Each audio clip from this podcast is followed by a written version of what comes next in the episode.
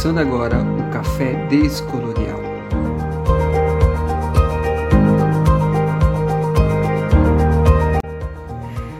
Hoje recebemos a Tuíra Tuli, coordenadora da cooperativa camponesa e uma das articuladoras e fundadoras do Café Guaí, que nos últimos anos aproveitou as condições propícias para a cultura do café, dando início à história do Café Guaí e da cooperativa camponesa, dentro do assentamento Quilombo Grande e da luta pela terra dos trabalhadores em Campo de Meio, Minas Gerais. Dizem que aí em Minas Gerais as decisões políticas são tomadas entre uma xícara de café e outra. Historicamente, líder na produção de café. Segundo os dados da economia, da região sul de Minas sai 53% do grão produzido no Brasil. Tuíra Tuli, muito obrigada é, por ter aceitado o nosso convite e estar aqui conosco. Primeiro é um prazer para a gente, do Café Colonial, trazer você aqui para conversar com a gente né, sobre a importância da questão agrária do nosso país e também para falar sobre né, a inovação e a revolução que o Café Guari vem fazendo né, também a resistência de vocês diante da conjuntura brasileira, que não é um pouco favorável ao trabalhador brasileiro.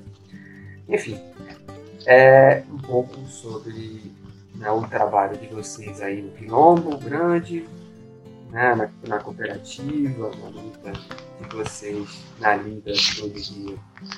Né? E, mas antes, é, a gente brinca que a gente foi pesquisar assim a fundo e viu que os mineiros dizem que as decisões políticas são tomadas entre um café e outro, né?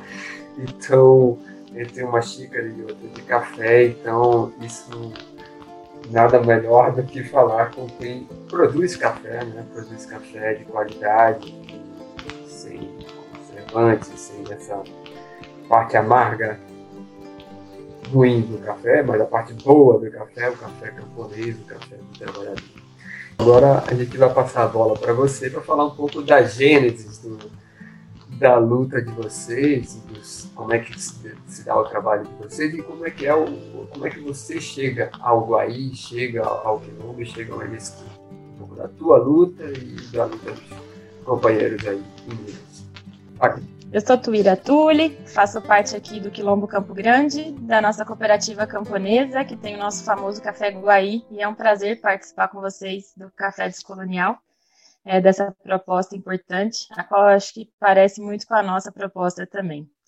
Então, a produção de café aqui no nosso território, ela vai desde a primeira ocupação da luta pela terra aqui no sul de Minas Gerais.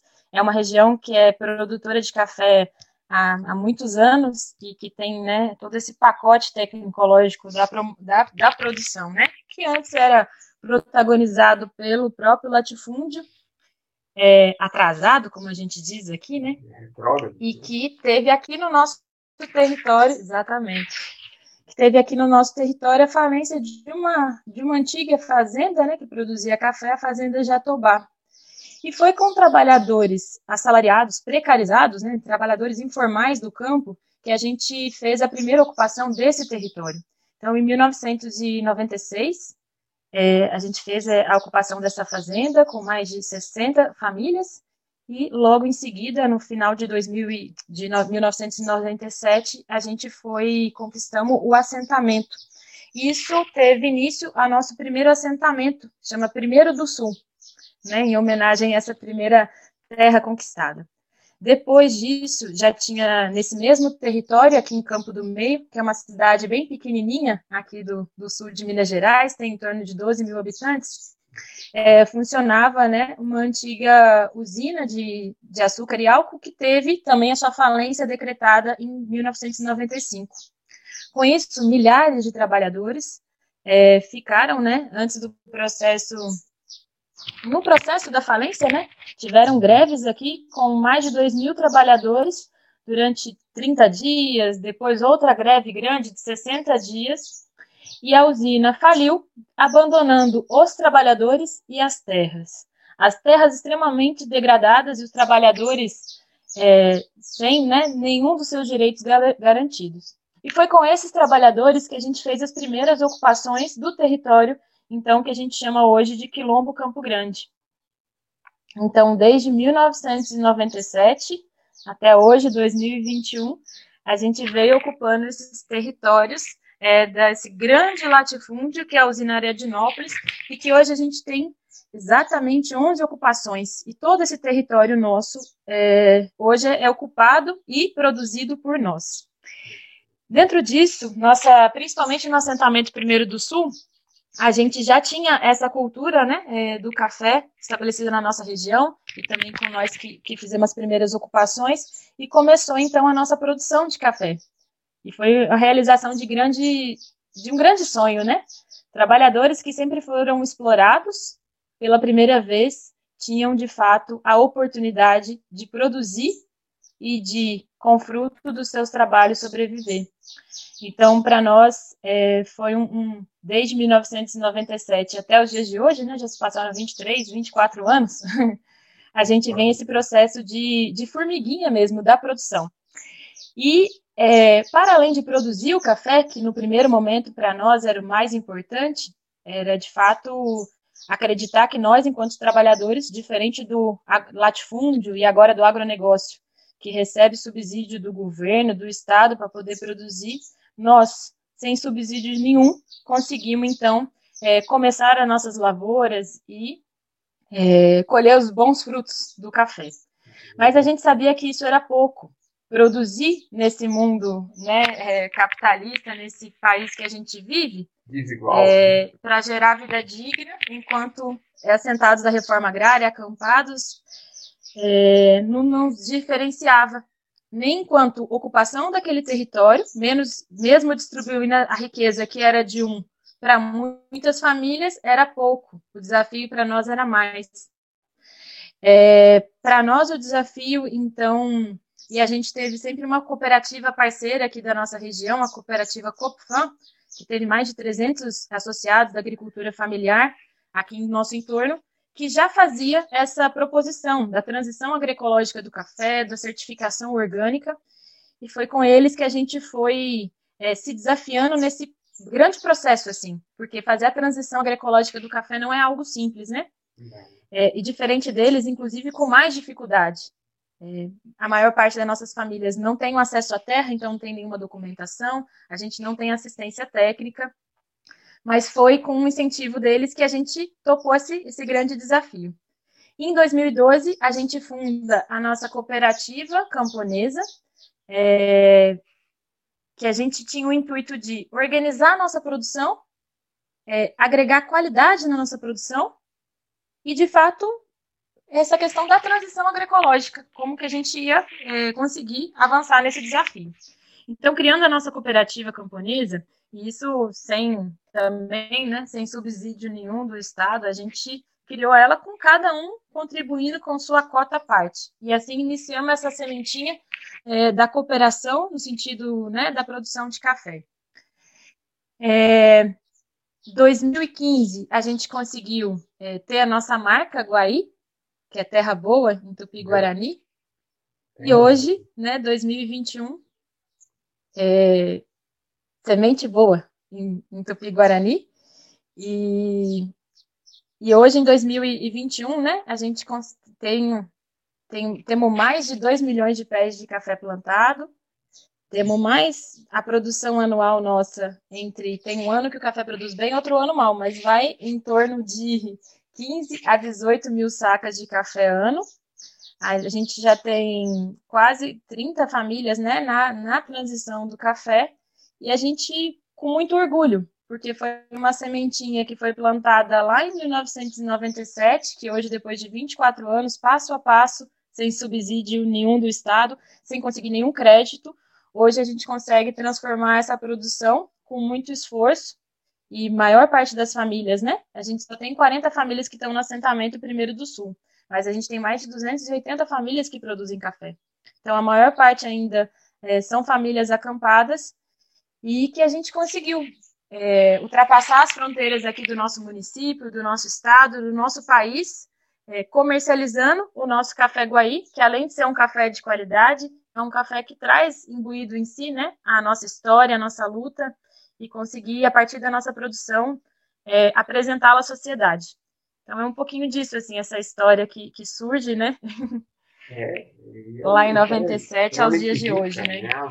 Prova de que, que assim, sem subsídio, o Estado, tem apoio do Estado, que está todo, totalmente né, controlado pelo, pelo latifúndio, né? Porque agro, agronegócio nada mais é do que latifúndio, né? Com um nome bonito, né? Com um nome teoricamente bonito.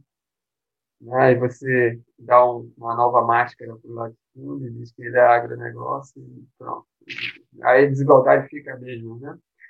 Estado olha para eles e não olha para quem produz comida, né? Na do trabalhador, do, do povo brasileiro, que é o, que é o trabalhador rural, né? Que é o trabalhador agroecológico, né? Muito bonito saber a história de vocês, assim.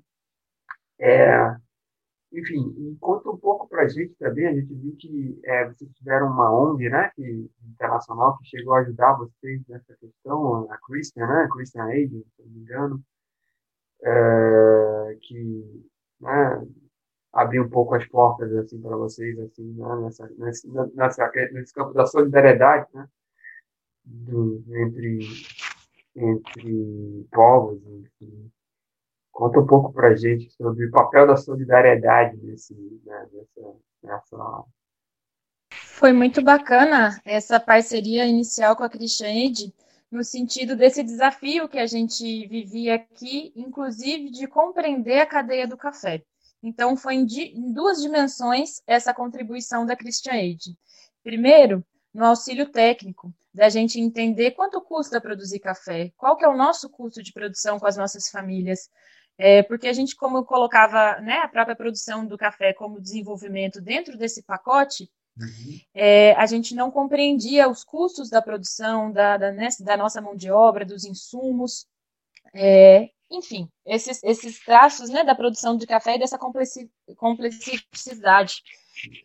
Então, a Cristiane nos ajudou com contratação técnica um pouco para a gente entender, é, de fato, essas questões, tanto técnicas tanto econômicas da produção do café. E com isso a gente conseguiu, depois de, né, de apoio, elaborar um pouco de um projeto que nos ajudava a entender onde que estavam os nossos gargalos, que ia da, né, da produção e da comercialização do café. Então a gente teve um apoio técnico, né, que foi pela contribuição financeira da Christian Aid. Também a gente teve, e aí foi muito especial, assim, que a gente pôde com as primeiras famílias que toparam essa empreitada né, da transição agroecológica do café, foi a partir de um pequeno recurso que a Cristiane é, contribuiu conosco, que a gente criou um fundo solidário para a compra de insumos que a gente precisava de forma coletiva. Então, foi né, um recurso que a gente recebeu pequeno, mas que fortaleceu nesse início da gente contribuir com as famílias, né? É, sem esses esses juros do mercado, e não é nem os juros do mercado, é porque a gente não acessa realmente crédito, né, enquanto uma cooperativa da agricultura, uma cooperativa camponesa da agricultura familiar. Então, e a presença também, né, a Cristiane teve aqui conosco pelo menos umas cinco vezes, conhecendo o nosso trabalho durante uns quatro anos seguidos, e teve muita gente, né, principalmente da, da, da Inglaterra, que pôde conhecer e também ser porta-voz dessa história nossa para o mundo, né? Poder contar essa história para outros lugares do que a gente estava fazendo aqui, desse processo de resistência é, com as contradições, com a nossa realidade. Mas foi bacana nesse, nesses três sentidos, sabe?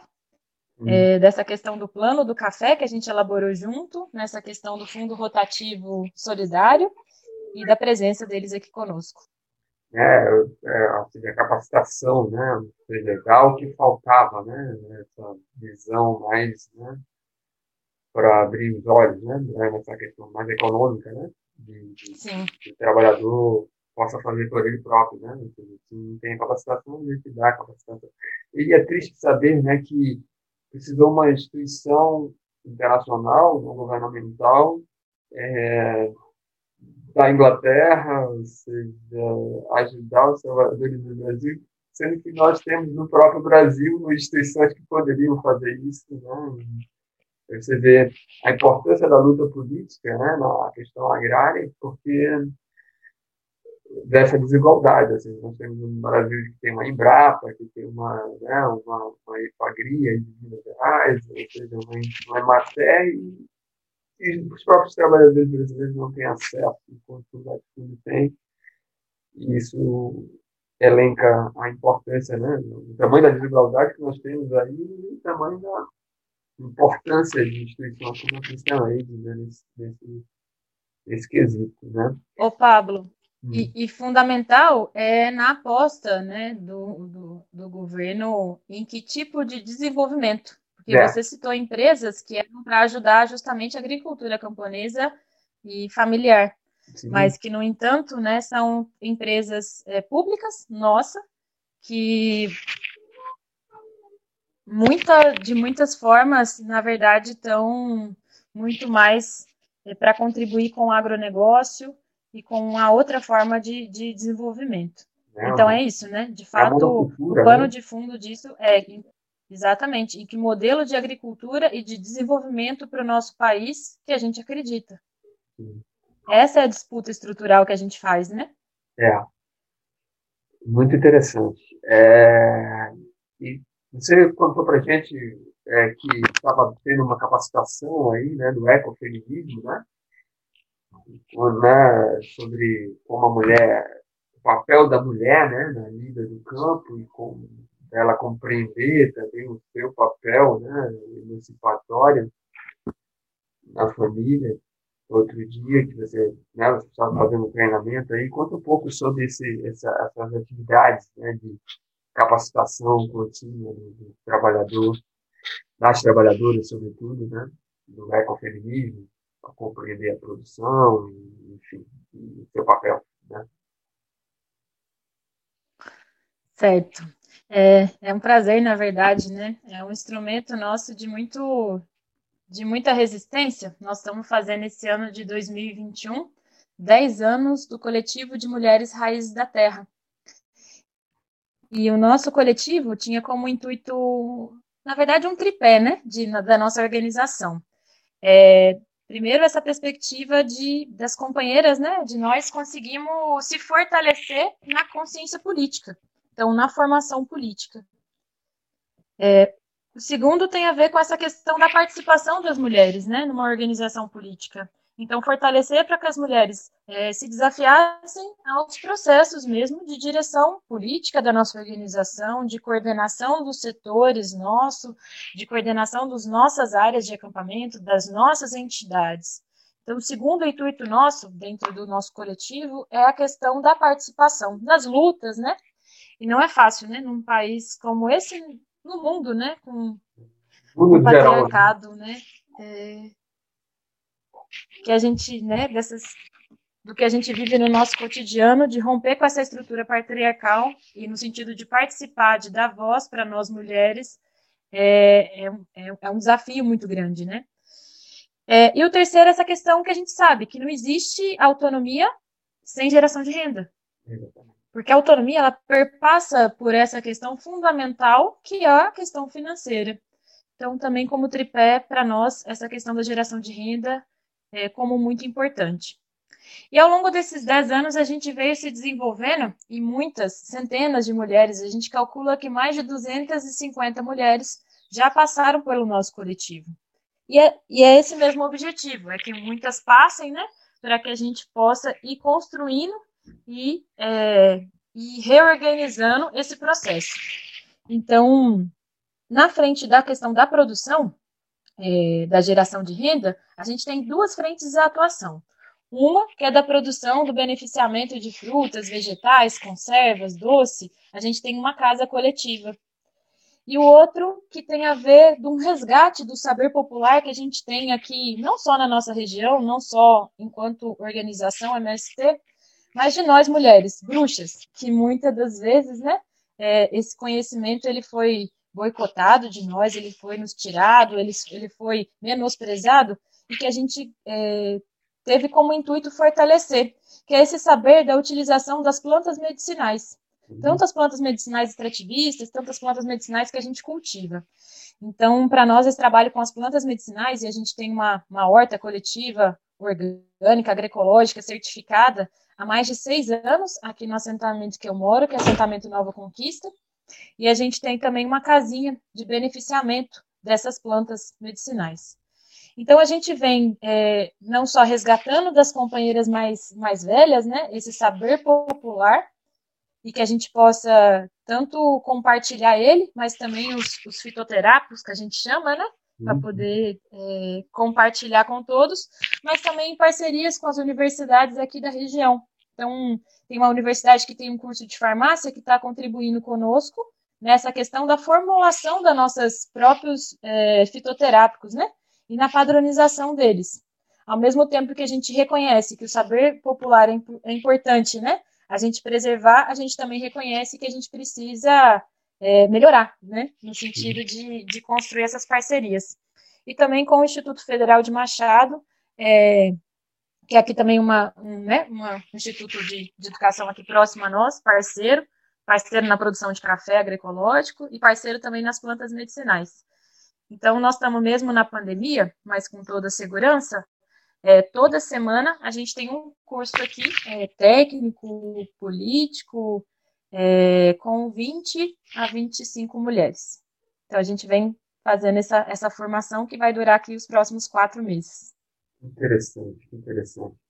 Porque é, é, assim, meu pai é médico, né? um dos fundadores do SUS, ajudou a fundar o SUS, e ele, como médico, ele foi médico na Amazônia, né? Lá ele mora em Manaus, afinal, é tá uma hecatombe com a pandemia. E no interior, ele sempre viu, ele nunca viu as, as, as, né, as trabalhadoras que faziam né, as garrafadas, que faziam as suas fórmulas próprias. Ele nunca viu conhecimento tradicional, é, é, é, né, tradicional do povo como uma coisa negativa. Então, ele foi um dos primeiros médicos da Amazônia a, a ver que a ciência pode agir junto com a, com a, com a conhecimento tradicional. Então, ele respeitava não só a comunidade indígena, e assim ele foi tendo o apoio dos, dos, dos trabalhadores né, e do, da comunidade mais indígena, e que tinha o seu conhecimento tradicional e ele ia à ciência, coisa, assim, teve respeito da, da, da, da, comunidade, porque ele próprio é de origem popular, né? Um de povo que estudou medicina, enfim. Mas nunca esqueceu o seu lugar. Então, isso eu acho que essa, essa parte vem de família, né? Né? De saber né? a sua consciência, né? Que bom, Paulo. De classe também. E o meu, então, eu acho bonito isso, quando você fala que você da ciência, a universidade, a ciência, o instituto se une ao, ao, ao conhecimento tradicional das mães, das senhoras. Isso é bem interessante.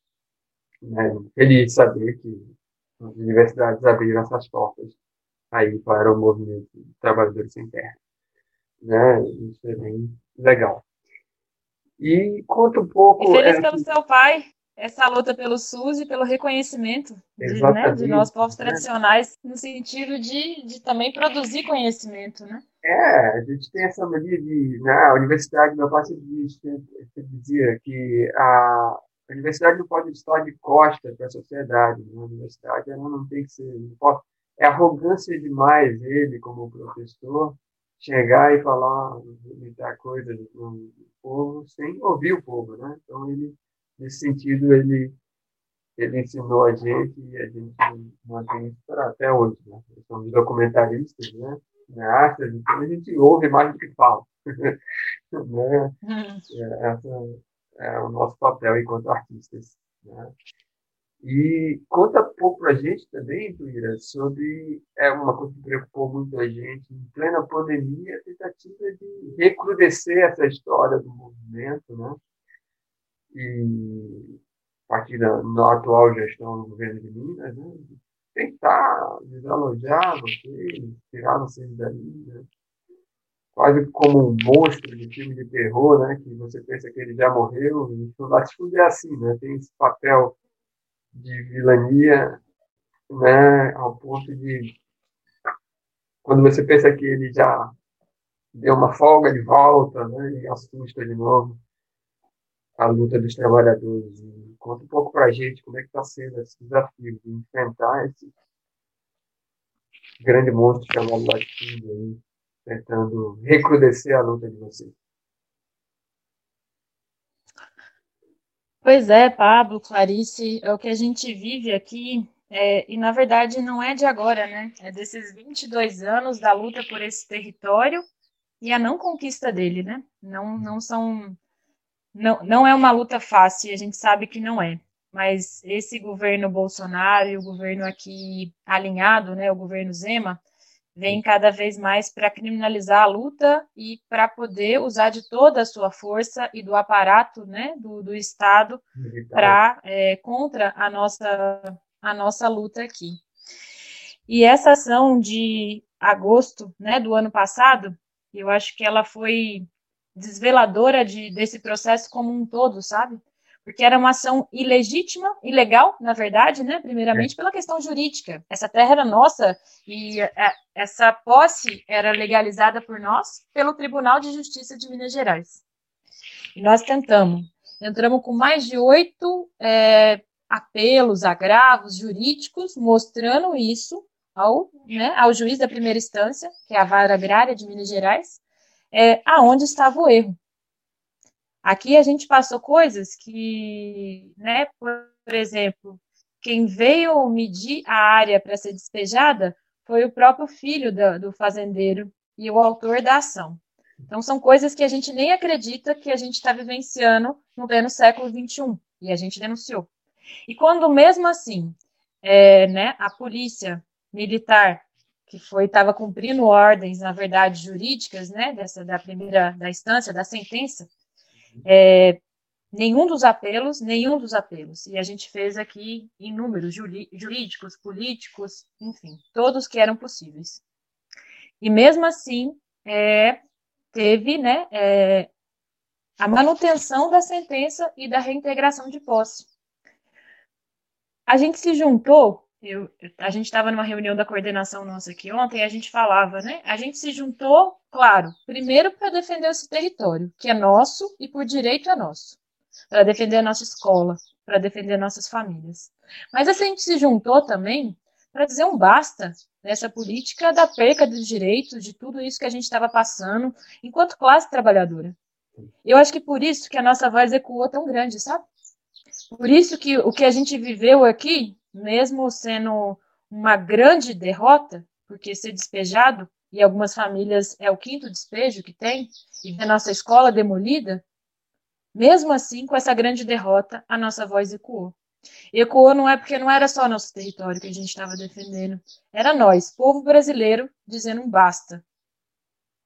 E a gente conseguiu falar, né, a partir de muita gente, de muitas vozes, de vozes de artistas, de vozes é, de agricultores, de vozes de trabalhadores, por, esses, por esse Brasilzão. E mesmo assim, a gente foi aqui, tivemos que chegar, né, a ponto de, de, de bala de borracha, de gás, de spray de pimenta, é, enfim, de tudo, de tudo que a gente viveu, né, de tempos muito difíceis, assim. É, esse território, né, que a gente perdeu, a gente tenta juridicamente reaver ele.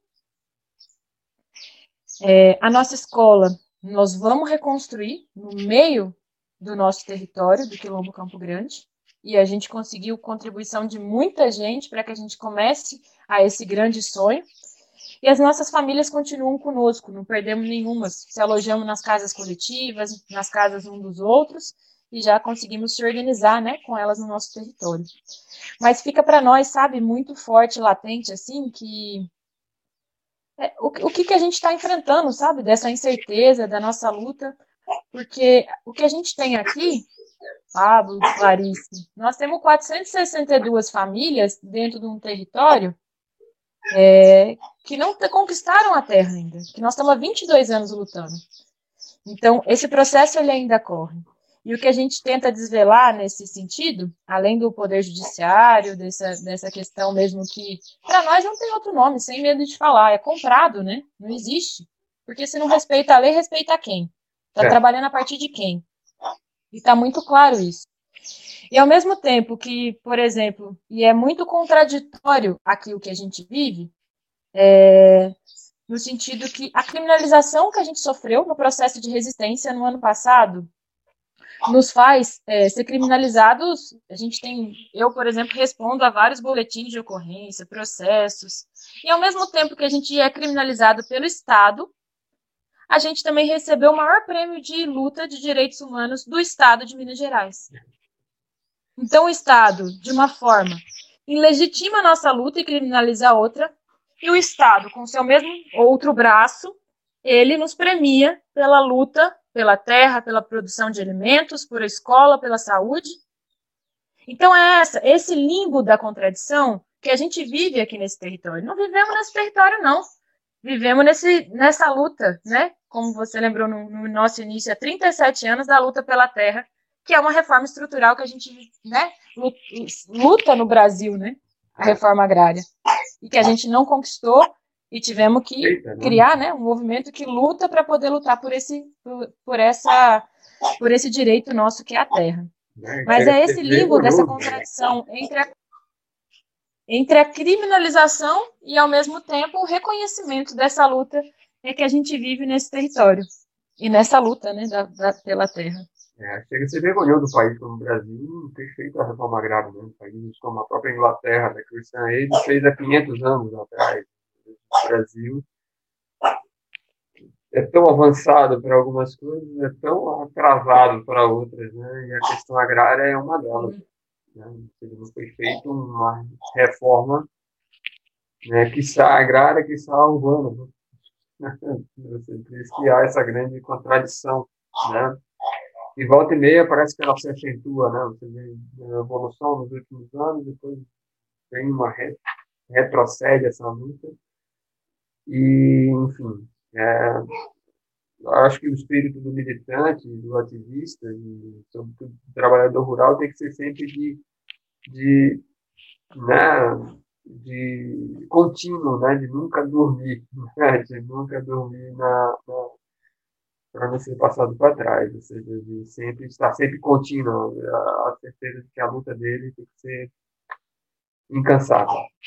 Né? Agora, já caminhando já para o final, para enfim, para o nosso pequeno bate-papo, mas ao mesmo tempo rico, muito intenso, é, um pouco falar sobre como as pessoas no Brasil e até fora do Brasil é, que queiram conhecer o trabalho do Pilão Grande, que queiram conhecer o trabalho dos trabalhadores né, dos assentamentos, que queiram conhecer a produção dos assentamentos, né, temos aqui, aqui na França, nós vivemos na França numa área rural, que fica uma hora de Paris, mas que é, que tem é uma área agrícola, uma área de trabalhadores rurais, de pequenos agricultores, né? É a terra de Jeanne d'Arc, né? da Joana d'Arc, da grande heroína da França, da história da França.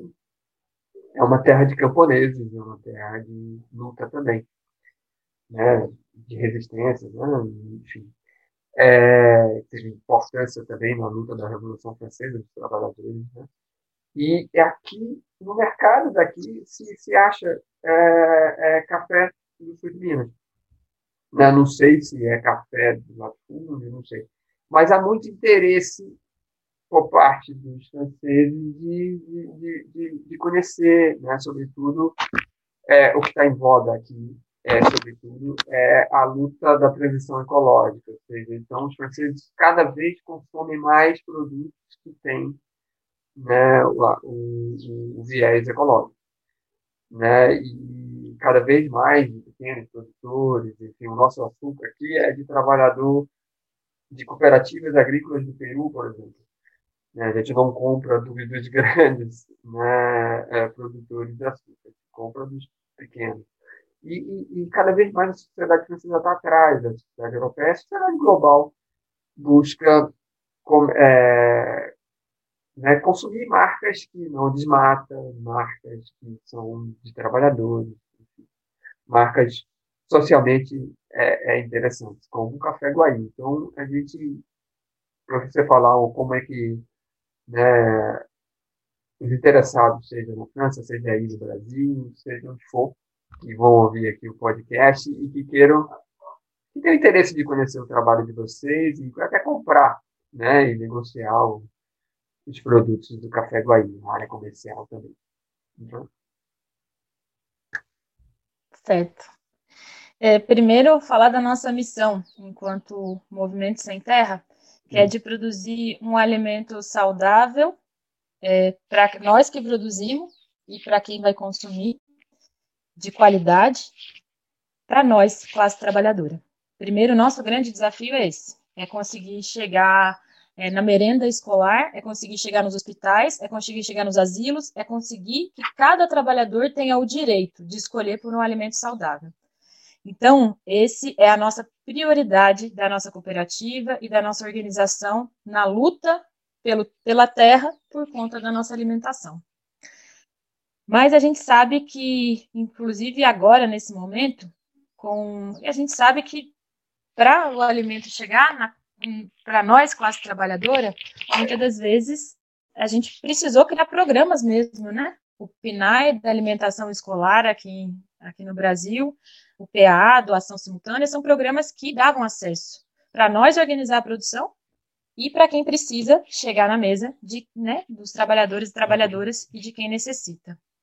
Infelizmente, essa, maioria dessas políticas foram cortadas. Talvez elas existam ainda no papel, mas aqui na nossa realidade a gente não consegue mais né, acessá-las. Então, hoje, nós temos uma quantidade de produção que a gente não se encaixa no mercado convencional, porque ele não se encaixa na gente também.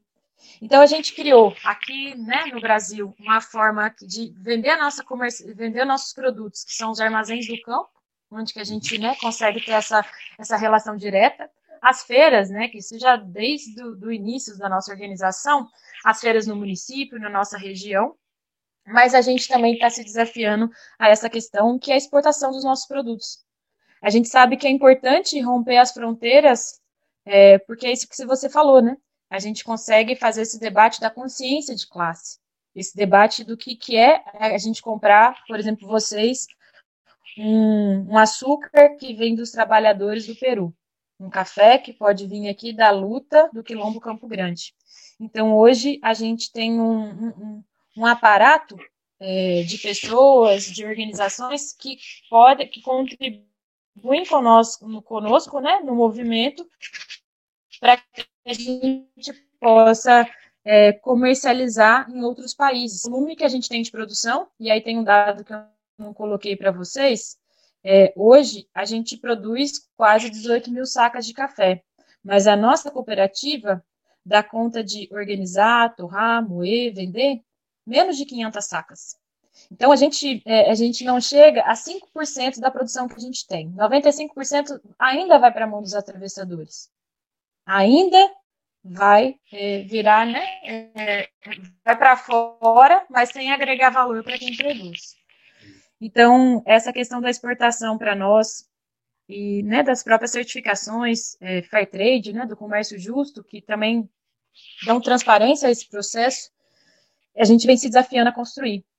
Então, a gente tem né, o nosso site, do nosso, da, da, do nosso Guaí, que não é só café, tem vários produtos agroecológicos e também conta a nossa história, que é www.guaí.guaí